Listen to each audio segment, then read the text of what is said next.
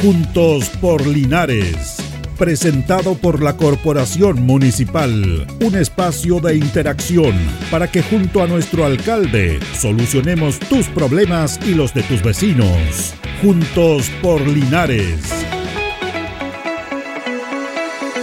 ¿Cómo le va? ¿Cómo están? Buenos días. Juntos por Linares en esta misión de día martes ya, martes 8 de agosto. Son las 11 de la mañana con dos minutos. Estamos a través de Radio Ancoa, estamos a través de todas nuestras plataformas digitales, nos pueden ver por el Facebook también. Don Carlos Agurto coordina nuestro programa. Bueno, este espacio está dedicado a difundir las actividades municipales eh, de todos los departamentos municipales y también vamos a comenzar un ciclo para conversar con quienes parte importante del municipio, que son los concejales, que son parte de una corporación a través del Consejo Municipal, de aprobar recursos, de fiscalizar, de desarrollar y apoyar la labor municipal a través de este ente colegiado que es el Consejo Municipal, pero que también tiene integrantes que cada uno le dan su impronta, su desarrollo, su manera de pensar y afrontar y aprobar recursos públicos e iniciativas también por el beneficio de la comunidad. Y vamos a conversar en esta mañana con el concejal Marco Ávila, que lo tenemos acá, quien le agradecemos que esté en los estudios de Radio Ancoa. ¿Cómo está, concejal? Buenos días. Don Julio, un gusto saludarlo. Saludar también a don Carlos Augusto, que tengo por fin la, posibilidad de conocerlo. Famoso don Carlos Augusto, que siempre está en los controles. Bueno, agradado, muy, muy contento de la invitación. Eh, por supuesto que hace falta este tipo de espacios para, para ir fortaleciendo el diálogo respecto de lo que van haciendo los concejales en la comuna de pronto existe una especie de nebulosa respecto de eh, un poco la función que ejerce uno, este cuerpo colegiado, y luego la función que vamos desarrollando cada uno de nosotros en nuestro espacio, porque como bien dice usted, eh, cada uno de nosotros le vamos entregando una impronta propia al desarrollo de esta tarea que tiene una duración de cuatro años. Eh, estamos en la mitad, diría yo, hoy día, mm. eh, y cada uno desarrollando una tarea más o menos eh, importante que está relacionada con lo que eh, en la práctica ofrecimos en un principio. Este cargo es un cargo político.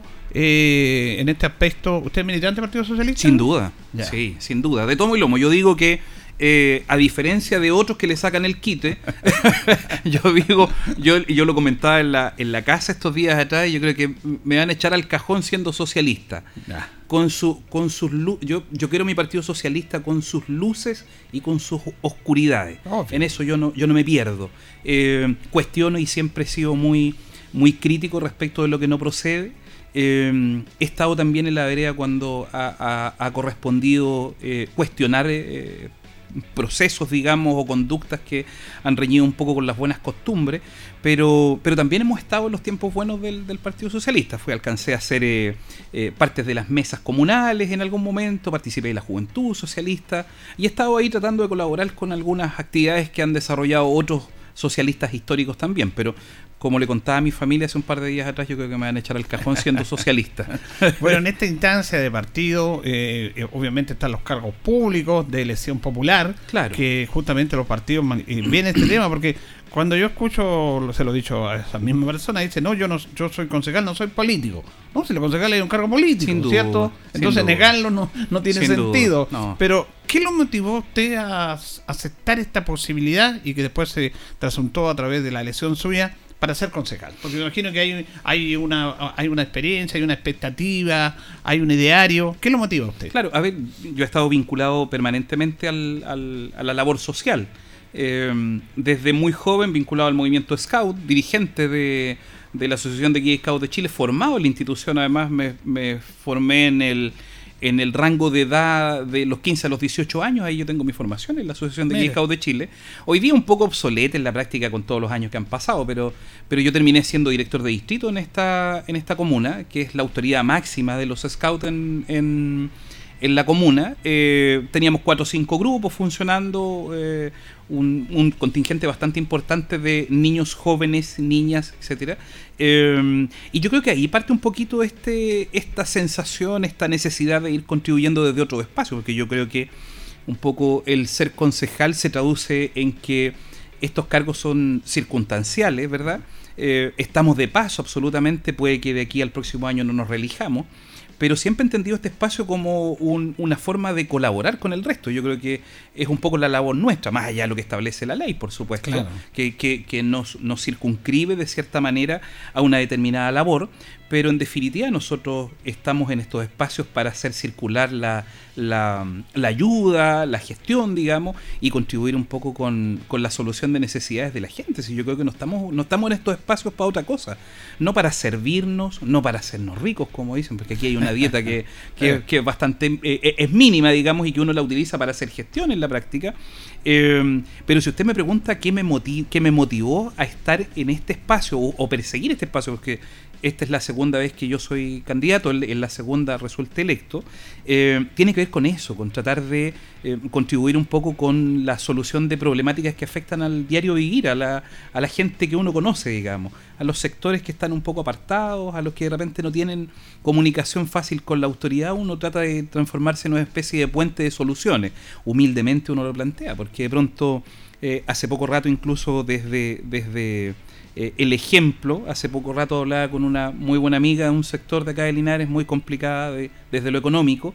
Eh, y ahí se plantean necesidades que de cierta manera uno eh, encuentra la dificultad de resolver.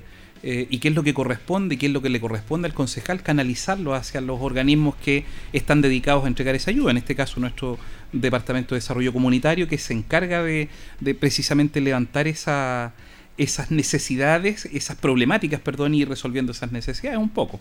Bueno, estamos conversando con el concejal Marco Ávila, son las 11 de la mañana con 8 minutos en Juntos Polinares. En este aspecto, cuando usted, siendo una figura política o integrante de un partido político, da el paso y es concejal, hay una mayor responsabilidad y hay una mayor visibilidad son autoridades. son autoridades y la visibilidad es mucho mayor. Yo, entendiendo ese aspecto, lo quiero sentar a la familia. Porque la mm. familia, en esto es importante, tiene que haberlo comenzado con la familia, con la señora, y entender este tema de lo que es estar en la vida pública y en los momentos que vivimos concejal con, bueno, nosotros un medio de comunicación, responsable y todo, pero vemos que en las redes se publica tanta cosa. Entonces, ¿qué dice la familia respecto a esta situación y el rol que usted ocupa? O sea, yo, yo tengo una familia muy comprometida con lo que hago. Eh, desde los hijos hasta la señora madre y hasta la señora, digamos. Eh, muy comprometidos con la labor que uno desarrolla. Eh, incluso yo tengo la sensación de que cada uno de los pasos que uno va dando va consultando, es decir, ¿te parece que, que, se haga esto? ¿Me acompañas en esto? Yo creo que eso es súper importante para alguien que está en la vida política, porque claramente estos son espacios absolutamente absorbentes, espacios que demandan mucho tiempo y espacios que además tienen que ver con un poco lo que uno fue ofreciendo durante el, el, caminar por los sectores, que tenía que ver con el estar cerca de la gente. Entonces, uno no tiene dos interpretaciones cuando requiere eh, la comunidad que uno esté en terreno, uno en la práctica debe estar en terreno, ahí no hay dos interpretaciones. Eh, no es que voy, no voy, me, mire, paso mañana, porque eso, eso en definitiva va afectando un poco la credibilidad. Pero hemos tratado incluso de, a propósito de, del, manejo de las redes y de todo este efecto que va provocando en las figuras políticas, porque los políticos en la práctica se dice de todo. Pero fíjese que mm. hemos sido muy cuidadosos, muy cuidadosos, respecto de lo que hemos ido haciendo en el paso del tiempo. Em, y de pronto con la, en las conversaciones con los amigos uno em, lo analiza. Yo creo que pocos podrán decir algo de Marco Ávila. Eh, por supuesto que uno no es monedita de oro de nadie aquí, tiene sus detractores, en eso no hay discusión. Pero, pero que estemos involucrados en algo, que hayamos engañado a alguien. Y yo que además vivo el mundo, vivo en el mundo privado, eh, también es, es, bastante complejo tratar de eh, hacer funcionar los dos mundos, digamos. Y portarse bien en los dos mundos además. Entonces, cuando uno está en lo privado, por supuesto que eh, debe también portarse bien, hacer bien las cosas, eh, pero en el mundo público uno tiene una doble responsabilidad. Y eso se traduce, por supuesto, en cuidarse en todo sentido, en todo sentido.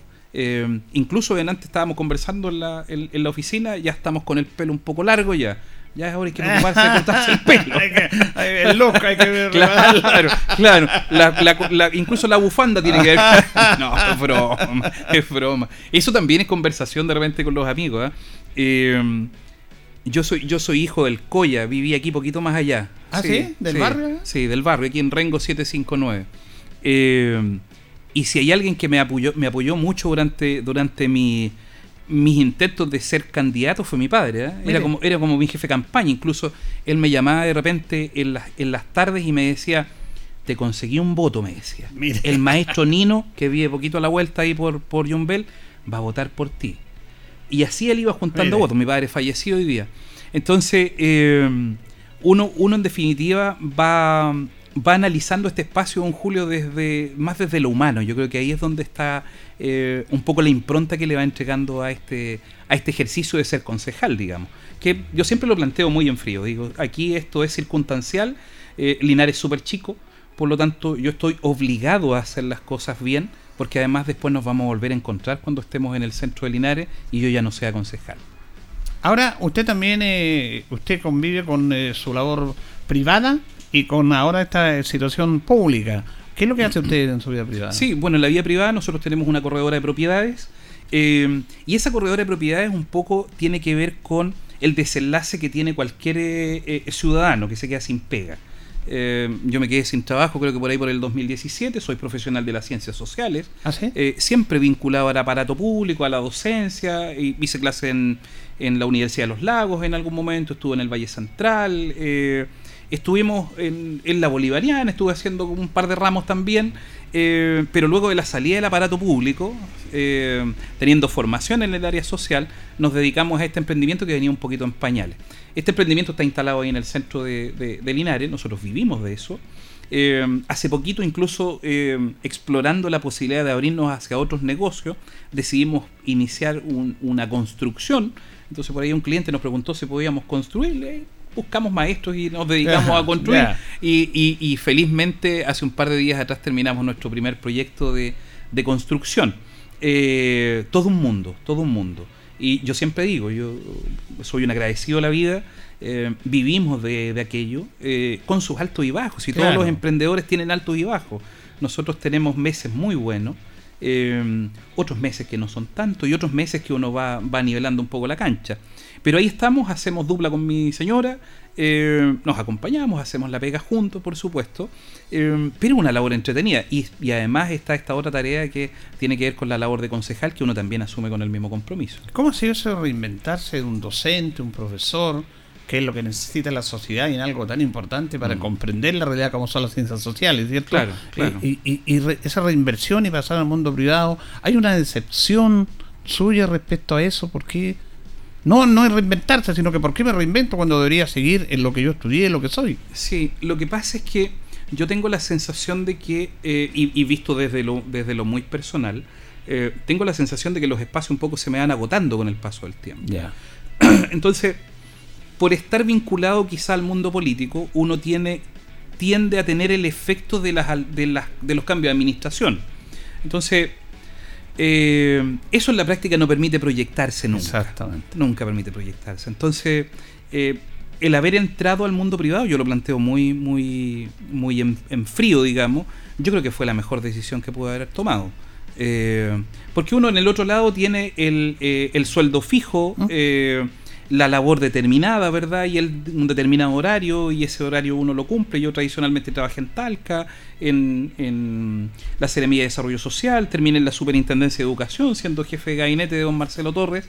Eh, pero si usted me pregunta hoy día, si quisiera volver al aparato público, no, de ninguna mm. manera. Me quedo en el, en el mundo privado, en, en este desarrollo del día a día que uno tiene que eh, levantarse para, para, construir, digamos, todos los días. Eh, y por supuesto con esta labor que tiene que ver con lo público, que es lo que por supuesto a uno lo llena. Si eh, uno llega a estos espacios en definitiva para, para ir contribuyendo un poco al cambio de las cosas, sino no está por, otro, por otra cosa acá.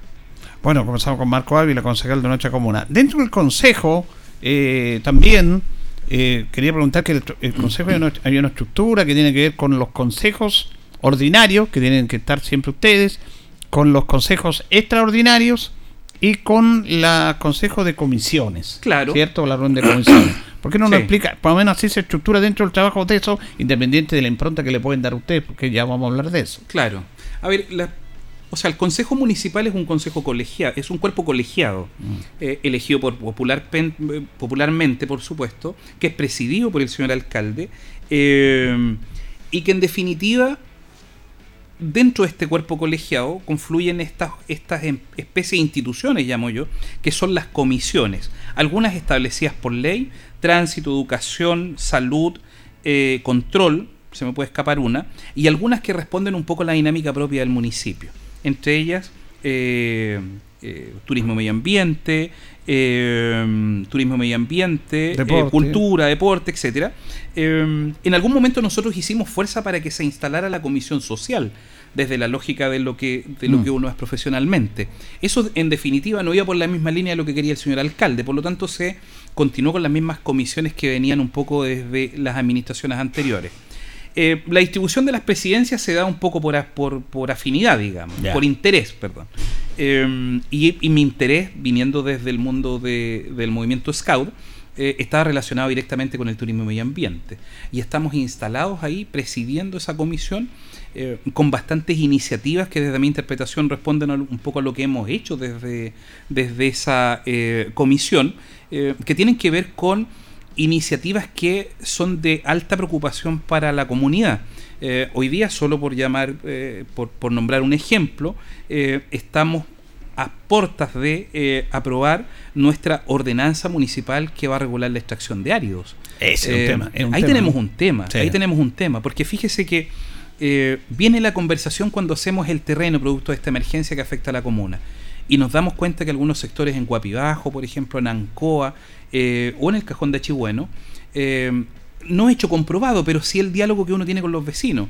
Mire, esto se inunda don Marco hoy día porque eh, procedió a alguien a extraer material de la cuenca del río. Y el curso natural del río se alteró producto de aquello. Entonces dice uno, pero ¿y cómo sacaron material de ahí sin la autorización que corresponde? Claro. Entonces, tuvimos una conversación larga, nosotros llevamos dos años más o menos solicitando la instalación de una mesa de trabajo que eh, analice y que se preocupe exclusivamente de la extracción de árido. Eh, y hoy día tenemos resultados. Lo más probable es que para el próximo consejo vamos a tener eh, ya disponible, porque hoy día, por supuesto, no podemos hablar en detalle de esa ordenanza, vamos a tener disponible esta ordenanza municipal de extracción de árido, que si usted me lo pregunta, lo que yo quiero es que en, en la práctica nivele la cancha. Claro. Eh, que aquí eh, la regla sea pareja para todo. Porque, eh, sin dar nombres, pero tenemos un amigo que extrae árido de un sector y usted le revisa sus permisos y tiene todos sus permisos. Y lo que extrae, respecto de lo que extrae un gran empresario, es diminuto. Y cuando usted eh, empieza a analizar aquellos grandes empresarios que extraen, eh, algunos por supuesto, porque otros están en, en- en regla, Regla. digamos, pero se da cuenta que algunos no cumplen la normativa. Y ahí es donde está el problema. Y luego de eso viene el análisis respecto de las multas. Es decir, yo extraigo 100 y mi multa cuesta 1. Entonces viene el análisis de aquel que incumple la norma y dice, pago la multa. po. Claro. Si me cuesta 1, extraer 100.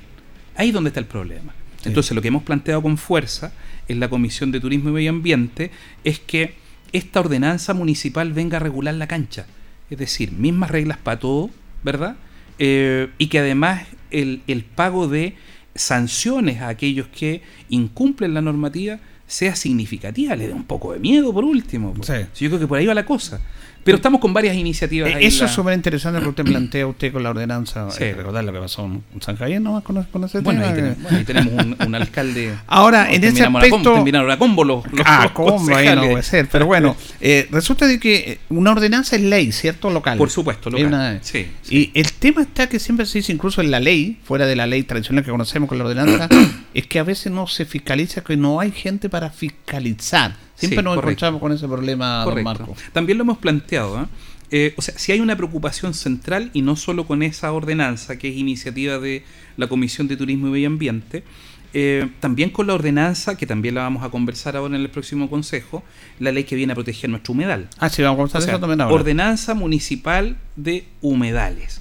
Y dimos una, una conversación muy profunda al interior de la comisión respecto de que si teníamos que pensar en ordenanza municipal de humedales urbanos o también aquellos humedales eh, rurales. Claro. Porque en la conversación con el concejal Michael Concha, él hablaba de un humedal que existe en algún sector rural de Linares.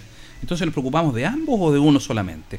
Vamos a partir por este, por la ordenanza municipal que protege nuestro humedal. Pero ahí eh, planteamos con fuerza también. El problema es que estas ordenanzas se transformen en letra muerta. Exactamente. Y cuando se transforman en letra muerta, cuando surge esta ordenanza municipal de extracción de árido, sabemos que tenemos extracción ilegal en un sector, pero tenemos un funcionario encargado de esa fiscalización. Y luego de eso nos encontramos con la problemática de que aquel funcionario encargado de la fiscalización no tiene ni siquiera vehículo para trasladarse. Entonces, la discusión profunda se da dentro de la, de la comisión respecto de que esta ordenanza municipal no solo venga a nivelar la cancha, sino que también venga a entregar un poquito de recursos desde el municipio. Es decir, se construye un órgano encargado de este tipo de cosas, ¿verdad? Con los fiscalizadores, con sus facultades bien establecidas y por supuesto, con eh, la infraestructura que permita desarrollar la tarea. Si de lo contrario se transforma en letra muerta. Y ahí es donde está el problema de las ordenanzas municipales, y no solo de las ordenanzas municipales, de la ley en sí. Digamos. Ese es el problema. Entonces, seguimos en la conversación. Lo importante es que eh, este diálogo se da al interior de la comisión y que lo más probable es que tengamos como resultado dos ordenanzas municipales origen de esta Comisión de Turismo y Medio Ambiente. Pero fíjese que esta comisión también ha permitido otros, otros diálogos que también uno debe, debe agradecerlos. Y agradecerlos desde el punto de vista que el señor alcalde los permite, porque en un principio era medio complicado que se, mm. que se generaran estos espacios. Eh, informe 487 de Contraloría. El informe 487 lo que hace es desarmar eh, el proceso de licitación del canil municipal del sector de la invernada. un tema controvertido, ¿eh? ¿eh? en el que nos hemos estado dando combos para allá y para acá con el señor alcalde, muy en buena, muy muy en con mucho respeto. Y, siempre, y siempre lo hemos planteado así con, el señor alcalde. Eh, cuando las cosas no corresponden hay que decirlas, pero con mucho respeto. Pero él permitió este espacio de análisis de esta ordenanza municipal, perdón, de este, de esta de este pronunciamiento de Contraloría, el 487, ¿verdad? y que gira principalmente en torno a los errores administrativos, ¿verdad? Y, su, y producto del de el ejercicio de esta Comisión de Turismo y Medio Ambiente es que hace un par de días atrás estuvimos en el canil municipal el en visita, en visita, ¿verdad? Sí. Entonces, esta Comisión de Turismo y Medio Ambiente, desde mi interpretación, eh, ha ido entregando algunos frutos, sin ser yo profesional del área, por supuesto, eh, solo con el conocimiento de un poco de la, de la vida, eh, pero ha ido entregando estos frutos que en definitiva son súper importantes para el desarrollo de la vida de la comuna. La fiscalización. Claro, que, claro. en ese aspecto, ¿cierto? Eh, eh, los otros aspectos que hicieron un gran avance y que a veces es poco noticia porque las cosas buenas no son noticias. No solamente aquí en Chile, hay que hacer escándalos para hacer noticias. Sin duda, Yo soy malazo para pelear, ¿sí? ¿eh? malazo para pelear. Pero lo, que hicieron con el humedal, ustedes realmente es fantástico. Detuvieron, que se iba a construir, y claro, las máquinas trabajando en, en un lugar que ser en los tiempos que vivimos. Se dice que ya viene una ola de calor insoportable y ya estamos en esto. Ustedes lograron frenar eso y lograron resguardar algo, y crear una ordenanza. Es un trabajo súper importante que han planteado ustedes como comisión. Sí, o sea, surge desde la comisión, pero ahí uno debe ser justo. El municipio eh, ejerce una labor importante al respecto. Eh, el municipio es el que detecta este humedal eh, luego de eso ingresan organizaciones vinculadas a la sociedad civil, ¿verdad? Em, que empiezan a hacer fuerza también para, eh, en definitiva, proteger y resguardar este espacio, este curso de agua dulce. Eh, hoy día el antecedente que tenemos, fíjese que, em, y también es, yo creo que es de conocimiento público la gente que lo puede buscar, em, un polígono de 1.1 de, de superficie de protección es lo que establece la ley de humedales. Eso es lo que quedó fijo. ¿Verdad? Eso es lo que está protegido hoy día a través de la ley de humedales. 1.1 de superficie, hectáreas de superficie. Eh, en la última comisión se nos entregó un recurso que se, se presentó a, tribunales, ¿verdad? Y que ese recurso lo que hacía era indicarle al órgano ambiental competente, pronúnciese respecto de esta resolución. Y lo que dice la resolución, a raíz de esta presentación que hacen estas organizaciones, es que el polígono de protección ya no es de 1.1, es de, si no recuerdo, 16 hectáreas o 3 hectáreas, no me mm. acuerdo. Entonces, lo que está haciendo eh, este recurso es proteger todo el curso de agua dulce, ¿verdad? Em, ahí yo creo que vamos a tener que dar una, una pelea importante. Eh, y digo una pelea importante porque yo soy de los que creo que eh, esta protección del medio ambiente debe ir directamente relacionada también con el desarrollo de, de nuestra comuna. Es decir, Claro. eh, deben aprender a dialogar. Es decir, la protección del medio ambiente y las comunidades desarrolladas lo hacen así. eh, la protección del medio ambiente y el desarrollo de la comuna. Exactamente. ¿Verdad? Es decir, no sacamos nada con tener áreas protegidas, 16 o 3 hectáreas, ¿verdad? Si en, en, en aquella, en aquella área, en aquella superficie, no se va a construir nunca nada. Claro. ¿Verdad? Hay- y se transforma convivir solo con eso. Ese es el punto. Entonces, tenemos ese antecedente. Eh, lo que solicitamos desde la comisión, y yo me imagino que a esta altura ya nuestra Seremi de Medio Ambiente está eh, convocada. eh, vamos a tener una conversación con ella a propósito precisamente de esta resolución. Para que nos digan, mire, este es el efecto de este cuento. Para que tengamos clarito nosotros, tengamos clarita la película, que es lo importante, y poderle comentar a nuestras comunidades, en definitiva, que es donde estamos en terreno permanentemente. Bueno, se nos terminó el tiempo. Mire. Eh, ha sido súper rápido, creo yo. Cuando pasa rápido, porque ha sido grata la conversación. no es porque habla mucho el, el concejal. No, porque es grato, porque sí, es muy importante. bien, Pero vamos a mantener este espacio Se para ir tocando otros temas, comisiones, trabajo muy importante, porque lo hemos dicho muchas veces. La gran parte de la comunidad no tiene idea cuál es la labor del concejal. No, por ¿Ah? supuesto. Y también eso se da cuando hay campaña, que algunos que van en campaña mienten, que prometen un montón de cosas que saben que no pueden cumplir. Se da de todo. Sí, ¿ah? Sí, pero fíjese que es bueno este, este espacio porque permite cada cierto tiempo que nos evalúen. Sí. Y yo, y yo lo planteo, nos quedan un segundo, un par de segundos. un minuto yo, más. yo siempre lo planteo muy, muy en, muy en, eh, en broma, digamos, y, lo planteaba cuando caminaba antes de, la- de- de ser electo, le decía, yo me voy a comprometer a un par de cosas con usted, le decía a la gente. Pero si aquellos compromisos no se cumplen, usted donde me encuentre, tíreme las orejas, porque es su labor. Y esa labor, o esa, esa eh, función, o esa posibilidad que tiene, eh, y esa facultad que tiene el ciudadano linarense, se da cada cierto tiempo. Por lo tanto, nosotros estamos obligados a hacer bien la pega. Para eso nos eligieron, no para otra cosa, no para andar haciendo tonteras. Bueno, y a los ciudadanos, los votantes, también les corresponde fiscalizar. Ese es el ¿Cierto? En esa instancia. Gracias, concejala. Que esté muy bien. El concejal Marco Ávila conversando con los auditores de Juntos Polinares en esta etapa que vamos a darle la oportunidad en este horario a los concejales para que nos den a conocer su labor inherente al trabajo que están realizando. Vamos a ir a la pausa, don Carlos, y vamos a volver en el segundo bloque porque va a estar con nosotros en esta misma instancia el concejal Carlos Castro para ir conversando también todos estos temas inherentes al trabajo. Vamos y regresamos.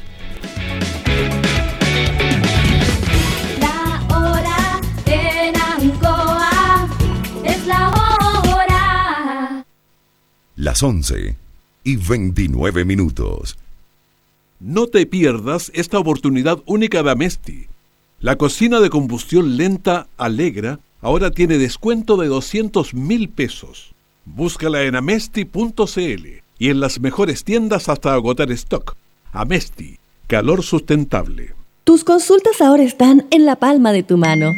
Ahora CG tiene un nuevo canal de autoatención para sus clientes en WhatsApp. Agréganos escribiendo al más 569-8956-8479. Aquí podrás realizar consultas comerciales, obtener tu boleta, consultar por tu número de cliente o reportar si estás sin energía. Tendrás una oficina comercial virtual a un chat de distancia. Recuerda, WhatsApp CG más 569-8956-8479. CGE, entregamos energía.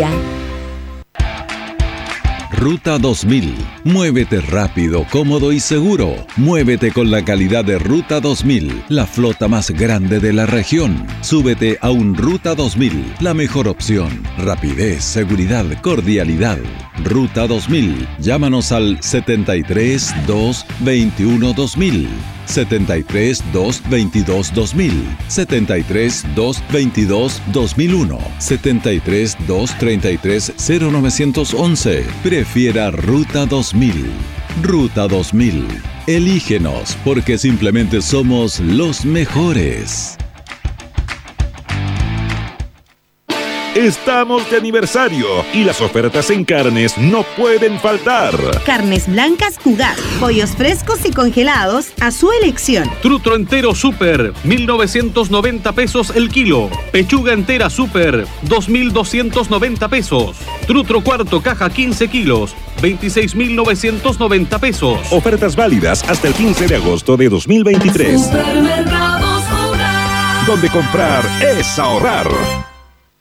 Oye, mami, voy a estar jugando videojuegos con la Cata en la pieza. Mmm, y justo el tata que se había ofrecido acompañarlas a la plaza dijo que podían llevar la cuerda para saltar y la pelota y tiene toda la tarde libre. ¡Ya! Jugar, bailar, andar en bici, caminar y poner tu cuerpo en movimiento te hacen más feliz y protege tu salud. Cuidar a tu familia es motivarlos diariamente a practicar actividad física. Con pequeñas acciones, todas y todos nos movemos a grandes cambios.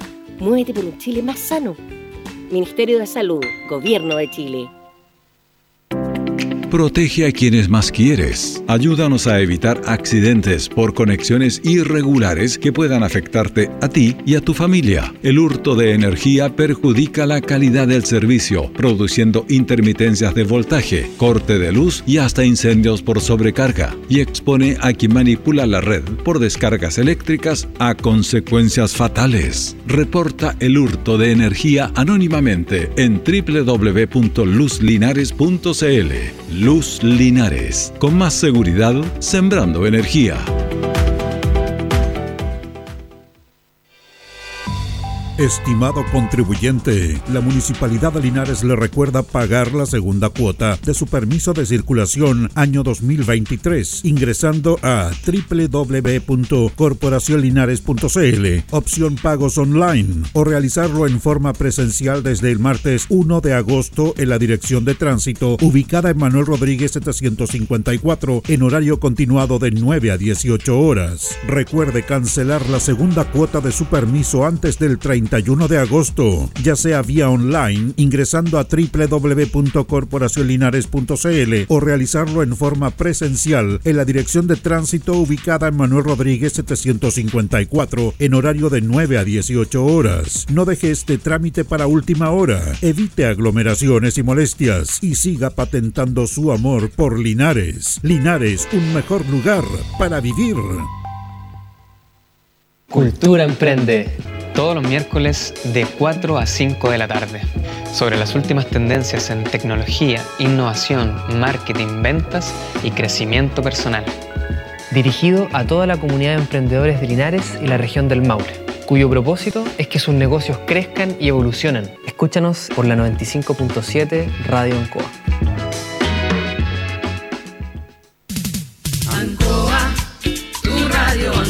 Somos el 95.7 Radio Ancoa.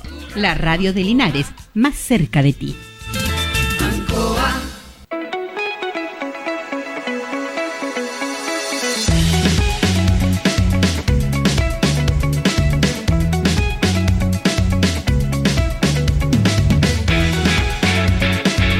Bien, seguimos en Juntos Polinares, nos separan 25 minutos del mediodía y justamente siguiendo en esta instancia para conversar, dialogar con nuestros concejales, vamos a saludar también al concejal Carlos Castro, que lo tenemos acá con nosotros, lo saludamos en esta mañana de día martes. ¿Cómo está concejal? Buenos días. Muy bien, muy buenos días, don Julio.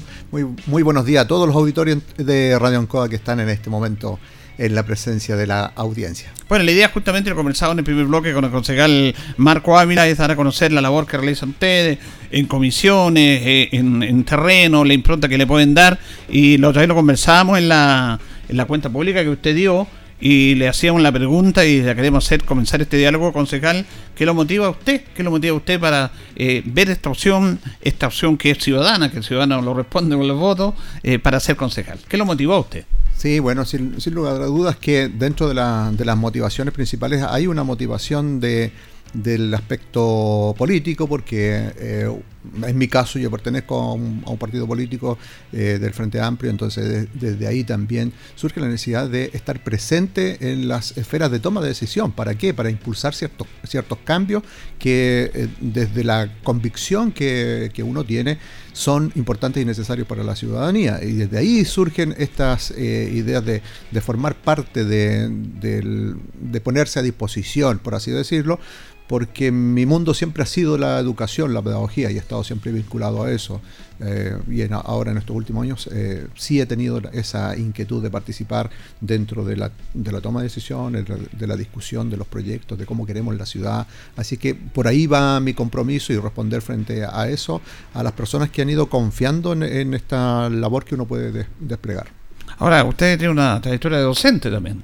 Sí, por supuesto, sí. Cuéntanos un poquito esa trayectoria en el mundo de la docencia. Esa es mi, mi formación, eh, mi formación de siempre, ¿no? Yo eh, soy profesor de historia y geografía y también eh, en esa misma línea, una de las cosas que me ha ido apasionando últimamente también es la parte de la investigación en la historia, que, que creo que es, es, un, es un aporte necesario para la identidad de, la- de las comunas, de las personas y de, y de las comunidades en general. Así es que también he estado desplegando en, en esa, en esa área, pero en, en aula 30 años de trabajo 30 en, años. en, en aula, en distintos ambientes, ya sea en, en colegios, eh, eh, con formación de pares también, con colegas y en formación eh, universitaria de, de pregrado para los estudiantes de, de pedagogía, de las distintas pedagogías que se han dado en la región.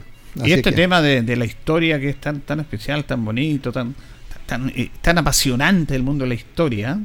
Sí, el- la historia tiene distintas formas de, de poder mirarla. Yo ad- adscribo al- más que nada a la historia eh, social y a la historia de los subalternos. Eso quiere decir que eh, normalmente son aquellos grupos que eh, dentro de los libros tradicionales de historias no aparecen. Ya. Eh, grupos que han ido quedando como al margen y que es mucho más difícil poder eh, buscar sus historias porque normalmente no aparecen dentro de los registros, hay que buscarlas hay so- que subyacen detrás de algunos registros porque estamos acostumbrados a una, a una historia que siempre mm, se ha ido instalando, es más tradicional que una, una historia más aristocrática, Claro. pero buscar aquellos, aquellos, eh, aquellos sectores que normalmente no están representados en, en, los libros, en la historia tradicional, es un poquito más difícil y requiere eh, otras técnicas para ir eh, hurgando por ahí. Pero eh, es importante también darle esa, esa mirada dentro de lo posible en nuestras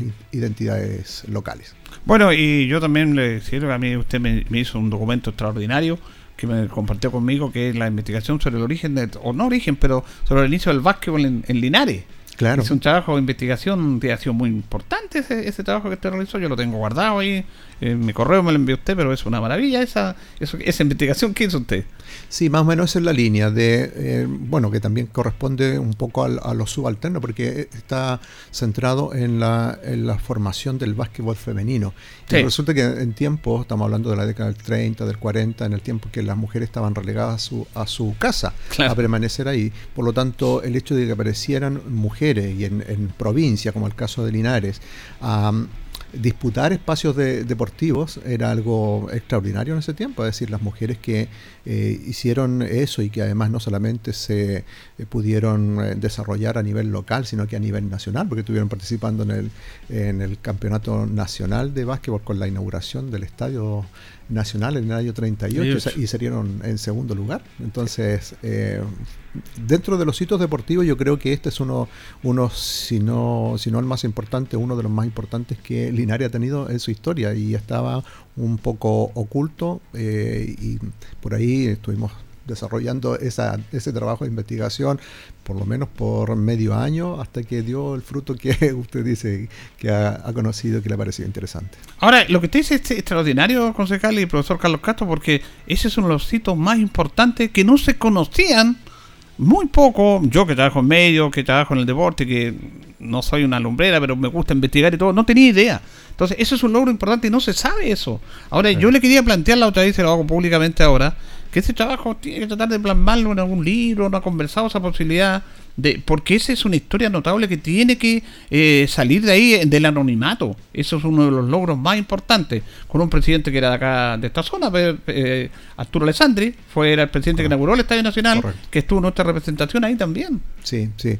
Eh, bueno, frente a lo que usted dice, sí, ahora estoy terminando un- una investigación también, so- también en la línea de, la, de mujeres, que tiene que ver con, eh, con memoria. Eh, básicamente está relacionado hacia la, eh, la figura del- de la cárcel del, del buen pastor como cárcel femenina y cárcel Sí. política. Por lo tanto, eh, está circun- eh, circunscrito a la- al periodo del 73 y 74, donde ahí se produjeron, o sea, hubo mujeres que estuvieron detenidas, cerca de 80 mujeres que estuvieron presas políticas. Entonces, esos dos trabajos eh, quiero plasmarlos finalmente en, un, eh, en una publicación de la línea de, de investigación historiográfica de, sobre mujeres en el caso de Linares. Así que recojo su Sí. idea y, y ahí lo vamos, a- lo vamos a Hay tratar de, eh, el implementar. Sí, sin lugar a dudas que una de las cosas que mm, dificulta un poco la- las publicaciones es el hecho de transformarlo en, en- en libro, en papel. Mm. Así que mm, mi idea es ahora hacer difusión de, de esas dos investigaciones, pero básicamente a la línea digital porque eh, de alguna otra forma también eh, queda más accesible al Claro. público, pero ahí estamos eh, en, esa, en esa línea también para poder eh, compartir estas eh, investigaciones que hemos estado realizando. Bueno, y conocemos a nuestros concejales en el otro ámbito, no solamente en Sí, el público, correcto. por eso la idea es esa, irlos conociendo un poco y tiene mucho que entregar en ese aspecto. Por ejemplo, yo soy un privilegiado con lo que usted envió, pero si eso se pudiera plasmar en el papel, Claro. em, es, es importante. Vamos a trabajar en eso, a ver si Sí, sí. podemos tener ese desarrollo. Concejal, usted está en el Consejo Municipal y lo decíamos que lo trae de usted una cuenta pública muy importante, muy importante que la verdad es que eh, nosotros estuvimos presentes y detalló muy bien de- al- el trabajo anual que realiza. Eh, también está la idea esa de dar a conocer el trabajo de los concejales que es poco, poco conocido en la gran mayoría de la comunidad. Sí, yo me he puesto ese desafío también de eh, dar cuenta, de informar lo que eh, realizamos. Y en ese aspecto ya estoy en, en la segunda cuenta pública. Bueno, estamos en el segundo año de, de funciones, porque este periodo, esta, esta Se etapa, claro, tiene un semestre menos, pero estamos en el segundo año de funciones. Por lo tanto, me propuse ese objetivo de dar cuenta, de informar.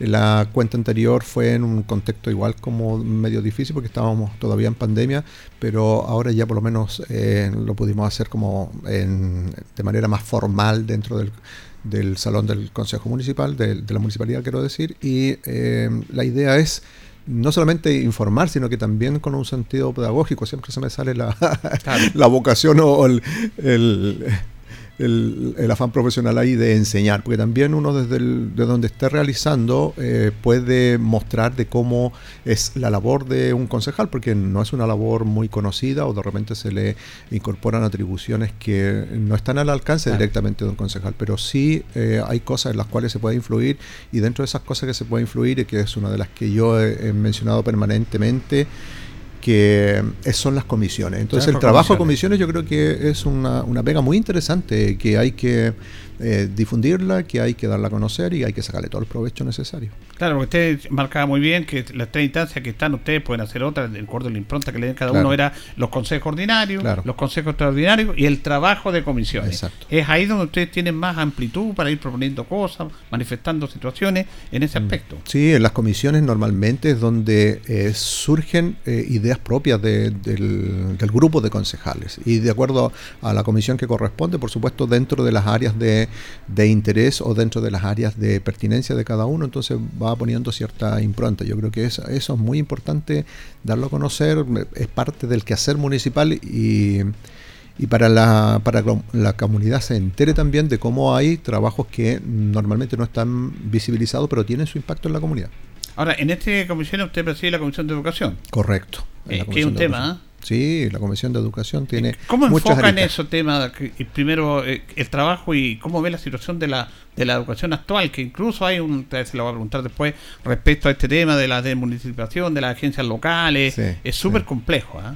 Sí, no, el- yo creo que el, eh, el mundo de la educación actualmente está pasando por eh, una etapa de inflexión sumamente importante y definitoria. Nosotros hemos, hemos vivido eh, instancias en las cuales la educación ha cambiado algunas cosas para bien y otras cosas para, para mal. O sea, estamos sufriendo efectos de, el, por ejemplo, de la pandemia que han sido eh, muy impactantes dentro de la, del mundo educacional. Por ejemplo, lo- no solamente en los estudiantes, sino que también en los profesores, profesoras y Ojo que hay un, un detalle también que no hay que dejarlo pasar. También ha influido, estos dos años de pandemia, ha influido en los futuros profesores. Nosotros tenemos ahora eh, profesores que están saliendo de la universidad que están eh, y que se necesitan para que vayan a ejercer, pero son profesores y profesoras que han tenido dos años en los cuales no han tenido presencialidad en su trabajo y eso se va a notar en el futuro. Y va a haber que buscar la forma de cómo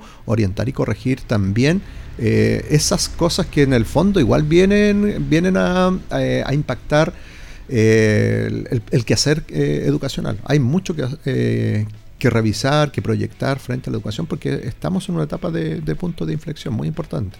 Claro, estamos conversando con el concejal Carlos Castro eh, en esta emisión de Juntos por Linares día martes. Nos separan 14 minutos del mediodía. Eh, ese tema del. ¿Cómo está el mundo municipal, la infraestructura municipal? Siempre hay un, hay un problema. Fíjese Sí, que el otro día estaba viendo un detalle no menor, eh, profesor Carlos Castro, porque estaba viendo los resultados del CINCE, de cuarto y sí. segundo. Y en el cuarto básico, estaba viendo, incluso tuvimos aquí al profesor, el director de la, de la Escuela Santa Bárbara, y fíjese que los colegios públicos tenían mucho mejor puntaje que colegios particulares subvencionados top top. No, Sí. no dan los nombres porque se enojan. Pero uno top top estaba en el 23, otro en el 24 en cuarto básico en matemáticas y colegios municipales está en el tercero, en el cuarto, en el segundo. Entonces es interesante destacar eso, que no toda la educación pública es mala como se ha querido dar a entender. No, yo creo que en la educación eh, pública hay un eh, hay un hay elementos enriquecedores que son muy importantes eh, y que no cabe duda que hay que eh, ponerlos como los insumos positivos. Ya aquí, por ejemplo, eh, hay más tra- eh, es más transversal la, la educación pública porque no discrimina por eh, ya sea por, eh, por creencia, por Claro. recurso económico, eh, se va haciendo cada vez más a- abierta y eso yo creo que es una, una gran cosa, permite también que la- la- lo que uno pretende, que es la movilidad social, aquí está eh, más en su esencia. Yo creo que esos elementos son sumamente válidos, por lo tanto ahí no solamente hay riqueza en cuanto al, al grupo humano, sino que también en el, en el contexto que se da. Por lo tanto, eh, si nosotros empezamos a comparar lo- los resultados de las pruebas de, me- de medición estandarizada entre los segmentos que se van dando, obviamente que cuando uno analiza la cantidad de, de recursos que se inyectan en el mundo eh, eh, público versus mundo privado, es más eficiente el mundo público, y ojo con lo que, con lo que estoy diciendo, es más eficiente en cuanto a La que inversión. Claro, en cuanto a la inversión, porque tenemos un capital que capital cultural que parte más abajo dentro del mundo público. Exacto. Parte más abajo. Y entonces lo que hace la educación pública es eh, siempre tratar de eh, optimizar esos recursos y se logra de manera más eficiente según, alguna, según algunos estudios que se han eh, realizado en, en este segmento, en el segmento de la educación eh, de la educación pública justamente. ¿Y cuál es su opinión respecto a esto que es ley y se está implementando en algunas comunas? Se dice que acá en nuestra comuna puede ser el 2024, 2025, del traspaso de la educación Mm. municipalizada a Mm. agencias locales de educación, eh, Mm. ahí coordinadas por el ministerio. Sí, yo creo que el, eh, los servicios locales de, de educación, y en el caso espe- específico del nuestro, que es el, el servicio local Los Álamos, eh, y que el, el proceso, como usted bien lo ha dicho, es ley y tiene ciertos reglamentos y tiene ciertos, eh, ciertas etapas, eh, yo creo que cada vez ha ido tomando más sentido y más cuerpo, porque si uno toma, por ejemplo, el modelo que se aplicó en, en Barrancas, y que fue el, eh, uno de los Primero. primeros, es el- el modelo eh, como para poder estudiarlo, decirlo, así es como se hacen las cosas más mal posible, lo más mal que Así puede no haber, así no se deben hacer las cosas. Entonces saque usted ese modelo y dice, así no se debe hacer. Afortunadamente con el transcurso y, con esas experiencias que no han sido afortunadas, se ha ido mejorando y se ha ido eh, arreglando el proceso, porque Barranca se hizo en un año. En un año. Nosotros acá en, eh, en- en esta nueva realidad lo estamos haciendo en tres años. Por lo tanto, si el 2023 nosotros tenemos este- esta primera etapa eh, que es de preparación, luego viene el 2024, lo cual ya se instalan ya ciertos elementos como va a ser, por ejemplo, la, el, eh, como va a ser la administración de la, de la, de la nueva eh, forma de, impartir la educación y el 2025 sería el, último año que la Municipalidad de Linares tendría hasta el 31 de diciembre la administración de la educación eh, pública en este caso antes de pasar el 1 de, de enero de 2026 a los servicios locales. Por lo tanto, el trayecto que se está haciendo ahora es más responsable, es más reposado, se tienen que ir revisando cada una de las instancias en las cuales eh, es necesario considerar para poder hacer un, un buen, un buen traspaso de, en todos los ámbitos, ya sea financiero, pedagógico, de infraestructura, en todos, en todos los aspectos se tiene que ir midiendo. Así es que yo lo veo con buenos ojos porque eh, en este caso se ha ido tomando primero la, eh, la conciencia de que hay que traspasarlo y luego se ha ido trabajando en forma eh, progresiva con las comunidades, aclarando todas las dudas porque esto ha generado muchas dudas, muchas inquietudes y, y todo eso se ha ido buscando la forma de clarificar de cómo es el procedimiento para que la transparencia sea parte también de- del proceso. Este es un proceso complejo, como dice usted. Muy complejo. E incluso yo he recibido alguna conversación, inquietud de algunos profesores Mm. y, y asistentes en relación de que va a haber mucha desvinculación. Y Mm. yo quiero despejar los mitos y no sé, pero que dice hay mucha gente que va a quedar eh, sin trabajo por esto Mm. y que no se repita lo que pasó en el traslado, el traspaso del año 80 Sí, y que ya sí. tenemos la deuda histórica, todos esos Sí, temas. Me imagino que eso están en los elementos para para que sea un buen traspaso y no se produzcan este tipo de situaciones. ¿Cómo Claro. lo ves usted? Sí, yo creo que también es, es parte de, la, de lo que hay que ir clarificando. Por ejemplo, eh, nosotros tenemos un hito muy importante ahora el 1 de septiembre. Este 1 de septiembre que, que se aproxima es un hito fundamental porque eh, se sube eh, toda la información hasta el 30 de agosto, toda la información con respecto al recurso humano que existe actualmente en la municipalidad todo el recurso humano que, que están en los distintos colegios. ¿ya? Se sube esa información y esa información al 1 de septiembre ya pasa a ser parte de la foto inicial. Esto es lo que tenemos y con esto vamos a seguir. Pero siempre hay que hacer una diferencia entre la- los funcionarios que están trabajando en los establecimientos, porque lo, que, lo que se traspasan son los establecimientos. Hay que hacer una diferencia con los funcionarios que están trabajando en DAEM, en la parte administrativa. Ahí sí hay, hay, una, hay una dificultad porque no eh, hasta el momento todo lo que eh, es el- la proyección no pasan todos los funcionarios que están en la administración del DAE a los nuevos servicios locales. Pero sí en, en la parte de todos los funcionarios que son eh, que están en los colegios con la foto esta que vamos a tener el 1 de, de septiembre, eh, eso ya es el, el- el piso. Estos funcionarios están actualmente, estos funcionarios son los que pasan a los servicios Y locales. no de se pueden desvincular. Que, Esos procesos la, la municipalidad los puede hacer porque la municipalidad administra hasta el 31 de diciembre del 2025. Ya. Porque sigue administrando. Es Claro. decir, no es que, mm, porque un error es que la municipalidad empiece a decir, no, yo ya no me desligo porque esto como lo No. hacen nuestro.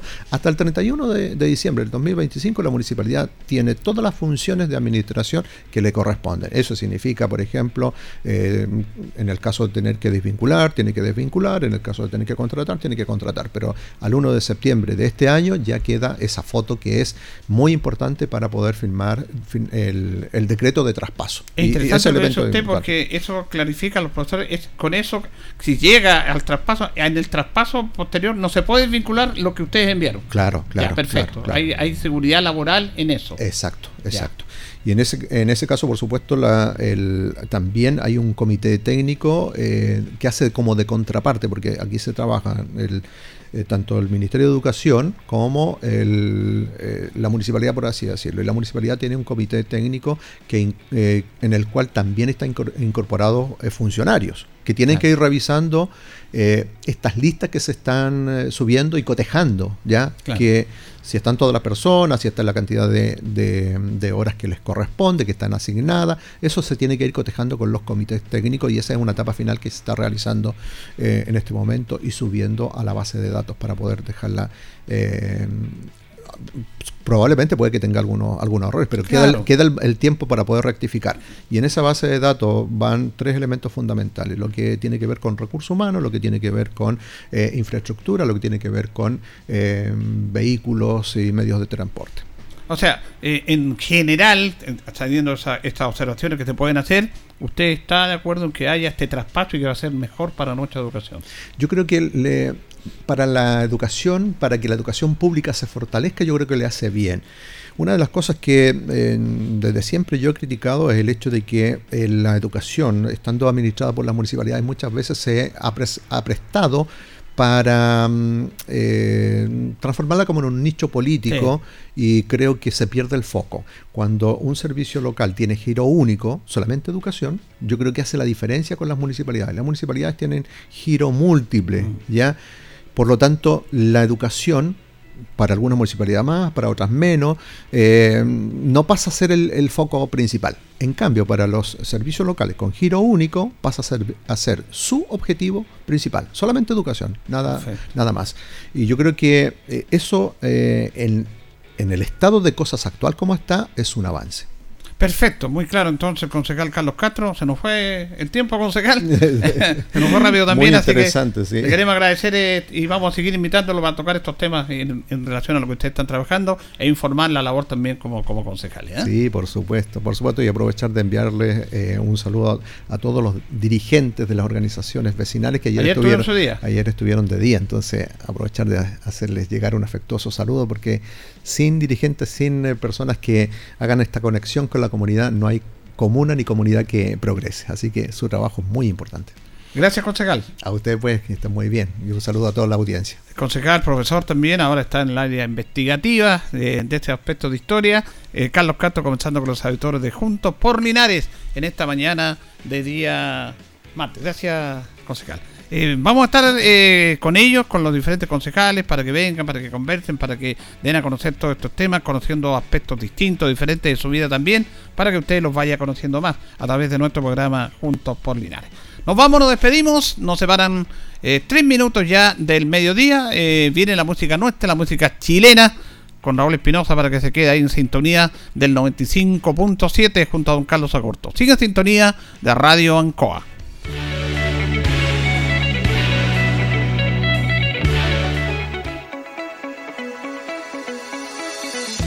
Juntos por Linares fue presentado por la Corporación Municipal. Tú nos impulsas.